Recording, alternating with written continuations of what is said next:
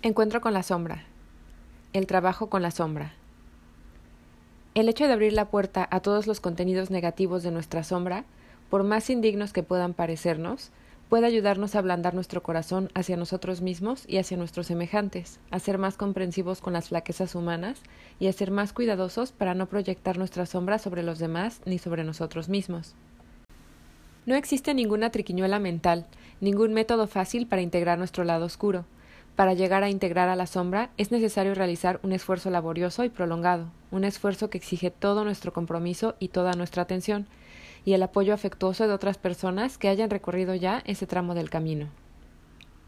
Integrar la sombra no significa relegarla a la oscuridad del inconsciente y dedicar todo nuestro empeño a alcanzar la iluminación, ni tampoco ensombrecer nuestra conciencia y rendirnos a los poderes de la oscuridad.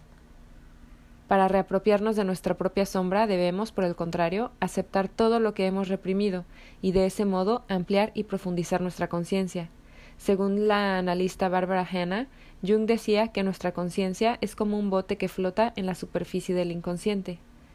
Cada fragmento de la sombra que recuperamos tiene su peso específico, un peso que termina lastrando el barco de nuestra conciencia.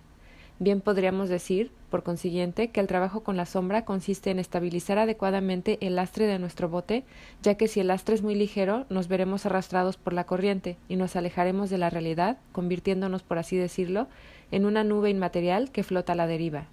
Pero si por el contrario la cargamos en exceso, correremos el peligro de zozobrar. Trabajar con la sombra nos obliga a adoptar otros puntos de vista, a responder a las demandas de la vida con nuestras cualidades menos desarrolladas, con nuestras facetas más instintivas y experimentar, en fin, en carne propia, lo que Jung denominaba la tensión de los opuestos, el bien y el mal, lo correcto y lo erróneo, la luz y la oscuridad. El trabajo con la sombra nos obliga a iluminar los rincones más oscuros de nuestra mente, allí donde escondemos nuestros secretos más vergonzosos y amordazamos nuestros impulsos más violentos. Para trabajar con la sombra debemos estar dispuestos a examinar sinceramente lo que ocurre con ese amante que nos seduce y a quien idealizamos, con ese individuo que tanto nos exaspera y nos irrita, con ese grupo religioso o étnico que nos aterra o nos cautiva. Trabajar con la sombra supone, en fin, estar dispuestos a iniciar un diálogo interno que puede fomentar nuestra propia aceptación y despertar una compasión real por todos nuestros semejantes. Por más esfuerzos que realicemos y por más prolongadas que sean las negociaciones que llevamos a cabo para reapropiarnos de la sombra, el resultado, sin embargo, es incierto. No sabemos de ningún ser humano que haya hecho consciente toda la vergüenza, la avaricia, los celos, la rabia, el racismo y la tendencia a ser enemigos. No existe ningún ser humano que haya dejado de proyectar sobre los demás sus mezquindades más oscuras o sus aspiraciones más elevadas. En realidad el proceso de descubrimiento de la sombra es interminable y cada vez que afrontamos un nuevo miedo, cada vez que aceptamos algo que previamente habíamos rechazado, descubrimos la existencia de un estrato todavía más profundo.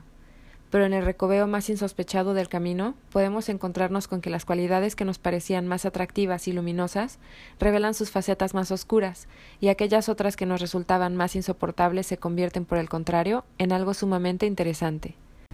El campo de batalla de esta guerra entre opuestos es el mismo corazón del ser humano, Solo podremos llegar a convertirnos en portadores de la luz cuando seamos capaces de abrazar compasivamente el lado oscuro de la realidad, cuando nos abrimos a los demás, a los extraños, a los débiles, a los pecadores, a los marginados, cuando simplemente les tenemos en cuenta, terminamos transmutándolos y al actuar así nos acercamos a la plenitud.